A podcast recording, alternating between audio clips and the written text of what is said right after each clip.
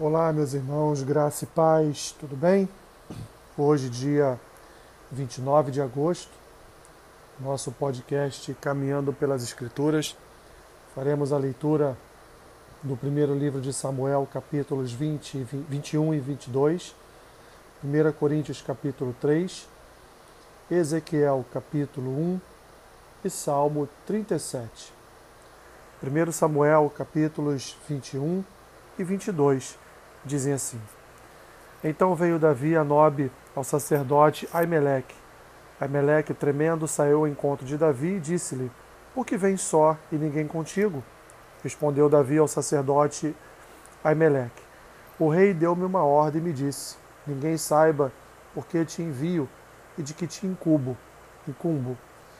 Quanto aos meus homens, combinei que me encontrassem em tal e tal lugar. Agora, que tens à mão? Dá-me cinco pães, ou o que se achar. Respondendo o sacerdote a Davi, disse-lhe: Não tenho pão comum à mão. Há, porém, pão sagrado, se me ao menos os teus homens se abstiveram das mulheres. Respondeu Davi ao sacerdote e lhe disse: Sim, como sempre, quando saio à campanha, foram-nos vedadas as mulheres, e os corpos dos homens não estão imundos. Se tal se dá em viagem comum, quanto mais serão puros hoje. Deu-lhe, pois, o sacerdote o pão sagrado, porquanto não havia ali outro, senão os pães da proposição, que se tiraram de diante do Senhor, quando trocados no devido dia, pão por, por pão quente. Achava-se ali, naquele dia, um dos servos de Saul, detido perante o Senhor, cujo nome era Doeg, Edomita, o maioral dos pastores de Saul. Disse Davi a Aimeleque, não, te, não tens aqui a mão lança ou espada alguma? Porque não trouxe comigo nem a minha espada nem as minhas armas, porque a ordem do rei era urgente. Respondeu o sacerdote: A espada de Golias, o filisteu, a quem mataste no vale de Elá, está aqui, envolta num pano detrás da estola sacerdotal.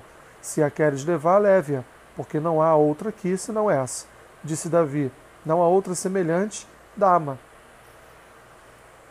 Levantou-se Davi naquele dia e fugiu de diante de Saul e foi a Aquis, rei de Gate. Porém os servos de Aquis lhe disseram: Este não é Davi, o rei da sua terra? Não é a este, a este que se cantava nas danças, dizendo: Saiu, Saul feriu os, milhares, os seus milhares, porém Davi os seus dez milhares? Davi guardou estas palavras, considerando-as consigo mesmo, e teve muito medo de Aquis, rei de Gate, pelo que se contrafez diante deles, em cujas mãos se fingia doido, esgravatava nos postigos das portas e deixava correr saliva pela barba. Então disse Aquis aos seus servos: Bem vedes que este homem está louco. Por que me trouxestes aqui? Faltam-me a mim doidos, para que trouxesses este para fazer doidices diante de mim? Há de entrar este, na minha casa? Capítulo 22 Davi retirou-se dali e se refugiou na caverna de Adulão. Quando ouviram isso, seus irmãos e toda a casa de seu pai desceram ali para ter com ele. Ajuntaram-se a ele todos os homens que se achavam em aperto, e todo homem endividado, e todos os amargurados de espírito, e ele se fez chefe deles, e eram com eles uns quatrocentos homens. Dali passou Davi a Mispa de Moabe, e disse ao seu rei: Deixe estar meu pai e minha mãe convosco, até que eu saiba que Deus há de fazer de mim. Trouxeste-o perante o rei de Moabe, e com este moraram por todo o tempo que Davi esteve neste lugar seguro. Porém o profeta disse a Davi: Não fiques, profeta Gade disse a Davi: Não fiques neste lugar seguro, vai e entra na terra de Judá. Então Davi saiu e foi para o bosque de Erete. Ouviu Saul que Davi e os homens que o acompanhavam foram descobertos, achando-se Saul em Gibeá, debaixo de um arvoredo, numa colina, tendo na mão a sua lança e todos os seus servos com ele. Disse a todos estes: Ouvi, peço-vos, filhos de Benjamim, dar-vos-á também o filho de Jessé, a todos vós terras e vinhas, e vos fará todos os chefes de milhares e chefes de centenas, para que todos tenhais conspirado contra mim? E ninguém houve que me desse aviso de, aviso, aviso de que meu filho fez aliança com o filho de Jessé, e nenhum dentre vós há que se doa por mim e me participe que meu filho contra mim instigou o meu servo, para me armar ciladas, como se vê neste dia. Então respondeu Doeg, o Edomita, que também estava com os servos de Saul, e disse: Vi o filho de Jessé chegar a Nobe, a Aimeleque, filho de Aitube, e como Emelec, a pedido dele, consultou o Senhor, e lhe fez provisões, e lhe deu a espada de Golias, o filisteu. Então o rei mandou chamar Aimeleque, o sacerdote, filho de Aitube, e toda a casa de seu pai, a saber, sacerdotes que estavam em Nob, todos eles vieram ao rei. Disse Saul: Ouve, peço-te, filho de Aitube. E ele te respondeu: Eis-me aqui, meu senhor. Então lhe disse Saul: Por que conspirastes contra mim, tu e o filho de Jessé? Pois lhe deste pão e espada e consultaste a favor dele a Deus, para que se levantasse contra mim e me armasse ciladas, como hoje se vê. Respondeu Aimeleque ao rei e disse: E quem entre todos os teus servos há tão fiel como Davi, o genro do rei, chefe da tua guarda pessoal e honrado na tua casa? Acaso é de hoje que consulto a Deus em seu favor? Não, jamais impute ao rei coisa nenhuma a seu servo, nem a toda a casa de seu pai, pois o teu servo de nada soube de tudo isso, nem muito nem pouco. Respondeu o rei: Aimeleque, morrerás, tu e toda a casa de teu pai. Disse o rei aos, do, aos da guarda que estavam com ele: Volvei e matai os sacerdotes do Senhor, porque também estão de mãos dadas com Davi, e porque souberam que fugiu e não mo fizeram saber. Porém, os servos do rei não quiseram estender as mãos contra os sacerdotes do Senhor. Então disse o rei a Doeg: Volve-te e arremete contra os sacerdotes. Então se virou Doeg o Edomita e arremeteu contra os sacerdotes e matou, naquele dia, oitenta e cinco homens que vestiam estola sacerdotal de linho. Também a Nob, cidade destes sacerdotes, passou a fio de espada, homens e mulheres e meninos e crianças de peito, e bois e jumentos e ovelhas. Porém, dos filhos de Aimeleque, filho de Aitube, um só, cujo nome era Abiatar, salvou-se e fugiu para Davi. Ele anunciou que Saul tinha matado os sacerdotes do Senhor. Então Davi disse a Abiatar: Bem sabia eu naquele dia que, estando ali Doeg o Edomita, não deixaria de o dizer a Saul: Fui a causa da morte de todas as pessoas da casa de meu pai, de teu pai. Fica comigo, não temas, porque quem procura a minha morte procura também a tua. Estarás a salvo comigo. 1 Coríntios capítulo 3.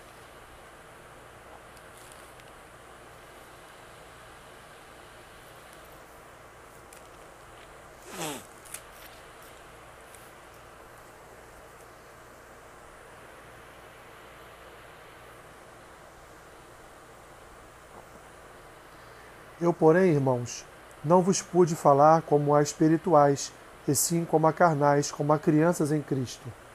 Leite vos dei a beber, não vos dei alimento sólido, porque ainda não podias suportá-lo, nem ainda agora podeis, porque ainda sois carnais. Porquanto, havendo entre vós ciúmes e contendas, não é assim que sois carnais e andais segundo o homem? Quando, pois, alguém diz, eu sou de Paulo, e outro, eu de Apolo, não é evidente que andais segundo os homens? Quem é Apolo e quem é Paulo? Servos por meio de quem crestes, isto conforme o Senhor concedeu a cada um. Eu plantei, Apolo regou, mas o crescimento veio de Deus. De modo que nem o que planta é alguma coisa, nem o que rega, mas Deus que dá o crescimento. Ora, o que planta e o que rega são um, e cada um receberá o seu galardão segundo o seu próprio trabalho. Porque de Deus somos cooperadores, lavoura de Deus, edifício de Deus sois vós. Segundo a graça de Deus que me foi dada, lancei o fundamento como um prudente construtor, e outro edifica sobre ele. Porém, cada um veja como edifica, porque ninguém pode lançar outro fundamento além do que foi posto, qual é Jesus Cristo. Contudo, se o, se o que alguém edifica sobre o fundamento é ouro, prata, pedras preciosas, madeira, feno, palha, manifesta se tornará a obra de cada um, pois o dia a demonstrará, porque está sendo revelada pelo fogo e qual seja a obra de cada um, o próprio fogo provará. Se permanecer a obra de alguém que sobre o fundamento edificou, esse receberá galardão. Se a obra de alguém se queimar, sofrerá ele dano, mas esse mesmo será salvo, todavia, como que através do fogo. Não sabeis que sois santuário de Deus e que o Espírito de Deus habita em vós? Se alguém destruir o santuário de Deus, Deus o destruirá, porque o santo santuário de Deus que sois vós é sagrado. Ninguém se engane a si mesmo. Se alguém dentre vós se tem por sábio neste século, faça-se estulto para se tornar sábio, porque a sabedoria deste mundo é loucura diante de Deus, porquanto está escrito: Ele apanha os sábios na própria astúcia deles. E outra vez, o Senhor conhece os pensamentos dos sábios, que são pensamentos vãos.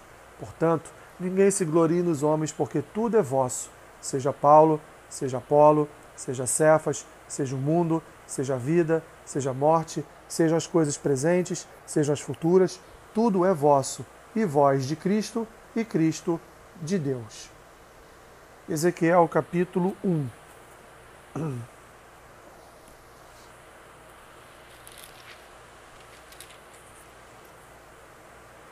Aconteceu no trigésimo ano, no quinto dia do quarto mês, que estando eu no meio dos exilados, junto ao rio Quebar, se abriram os céus e tive visões de Deus.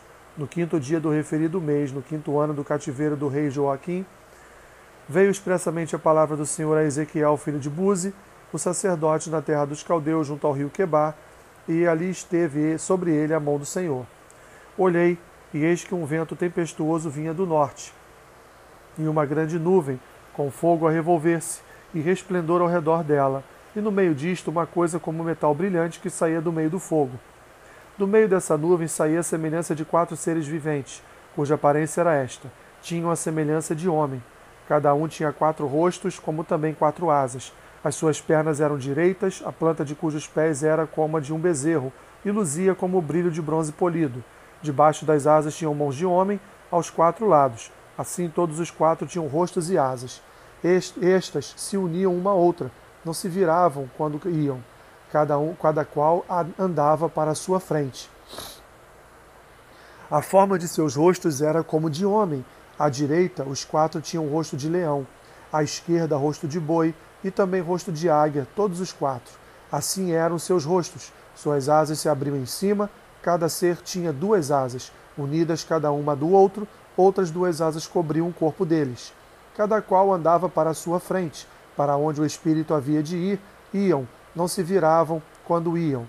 O aspecto dos seres viventes era como carvão em brasa, à semelhança de tochas. O fogo corria resplandecente por entre os seres, e deles saíam relâmpagos. Os seres viventes zigue-zagueavam à semelhança de relâmpagos. Vi os, sete, vi os seres viventes, e eis que havia uma roda na terra ao lado de cada um deles. O aspecto das rodas e a sua estrutura eram brilhantes como o berilo. Tinham as quatro a mesma aparência, cujo aspecto e estrutura eram como se estivesse uma roda dentro da outra. Andando elas, podiam ir em quatro direções, e não se viravam quando iam. As duas as suas cambotas eram altas e metiam medo, e nas quatro rodas as mesmas eram cheias de olhos ao redor. Andando os seres viventes, andavam as rodas ao lado deles, elevando-se eles também elas se elevavam. Para onde o espírito queria ir, iam, pois, o espírito os impelia, e as rodas se elevavam juntamente com eles, porque nelas havia o espírito dos seres viventes. Andando eles, andavam elas, e parando eles, paravam elas e elevando-se eles da terra, elevavam-se também as rodas juntamente com eles, porque o espírito dos seres viventes estava nas rodas. Sobre a cabeça dos seres viventes havia algo semelhante ao firmamento, como um cristal brilhante que metia medo, estendido por sobre a sua cabeça. Por debaixo do firmamento estavam estendidas as suas asas, a de, uma, a, a de um em direção a de outro. Cada um tinha outras duas asas com que cobria o corpo de um e de outro lado. Andando eles, ouviu o tatalar das suas asas, como o rugido de muitas águas, como a voz do Onipotente. Ouviu o estrondo tumultuoso, como o tropel de um exército. Parando eles, abaixavam as asas. Veio uma voz de cima do firmamento que estava sobre a sua cabeça. Parando eles, abaixavam as asas. Por cima do firmamento que estava sobre a sua cabeça havia algo semelhante a um trono, como uma safira sobre esta espécie de trono. Estava sentada uma figura semelhante a um homem. Via como metal brilhante como fogo ao redor dela, desde os seus lombos e daí para cima, e desde os seus lombos e daí para baixo, via como fogo e um resplendor ao redor dela. Como o aspecto do arco que aparece na nuvem em dia de chuva, assim era o resplendor em redor. Esta era a aparência da glória do Senhor. Vendo isto, caí com o rosto em terra e ouvi a voz de quem falava. Salmo 37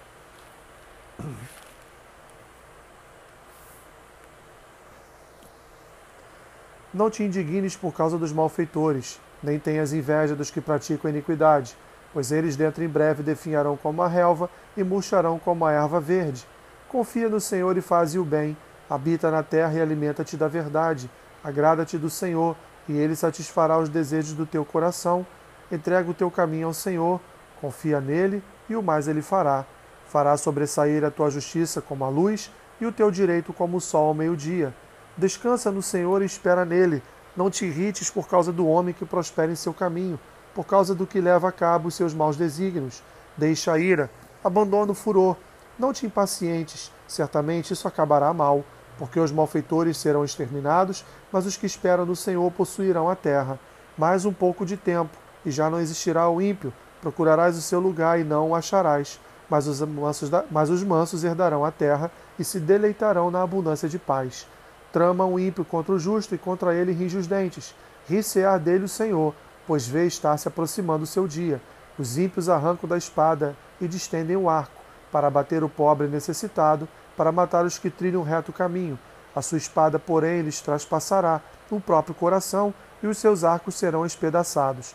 Mais vale o pouco do justo que a abundância de muitos ímpios, pois os braços dos ímpios serão quebrados, mas os justos o Senhor os sustém. O Senhor conhece os dias dos íntegros, a herança deles permanecerá para sempre.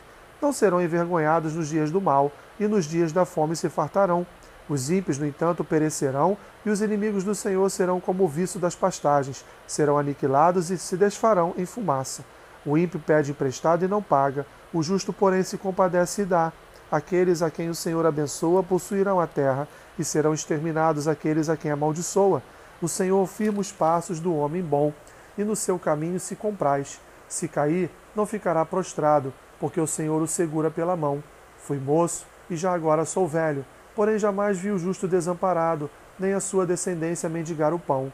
É sempre compassivo e empresta, e a sua descendência será uma bênção. Aparta-te do mal e faz o bem, e será perpétua a tua morada, pois o Senhor ama a justiça e não desampara os seus santos. Serão preservados para sempre, mas a descendência dos ímpios será exterminada. Os justos herdarão a terra e nela habitarão para sempre. A boca do justo profere a sabedoria, e a sua língua fala o que é justo. No coração tem ele a lei do seu Deus. Seus passos não vacilarão. O perverso espreita ao justo e procura tirar-lhe a vida, mas o Senhor não o deixará nas suas mãos, nem o condenará quando for julgado. Espera no Senhor, segue o seu caminho, e ele te exaltará para possuires a terra. Presenciarás isso quando os ímpios forem exterminados. Vi um ímpio prepotente a expandir-se qual o cedro do Líbano. Passei e eis que desapare desaparecera. Procurei-o e já não foi encontrado. Observa o homem íntegro e atenta no que é reto, porquanto o homem de paz terá prosperidade. Quanto aos transgressores, serão a uma destruídos. A descendência dos ímpios será exterminada. Vem do Senhor a salvação dos justos. Ele é a sua fortaleza no dia da tribulação. O Senhor os ajuda e os livra. Livra-os dos ímpios e os salva, porque nele buscam refúgio. Deus te abençoe rica e abundantemente. Amém.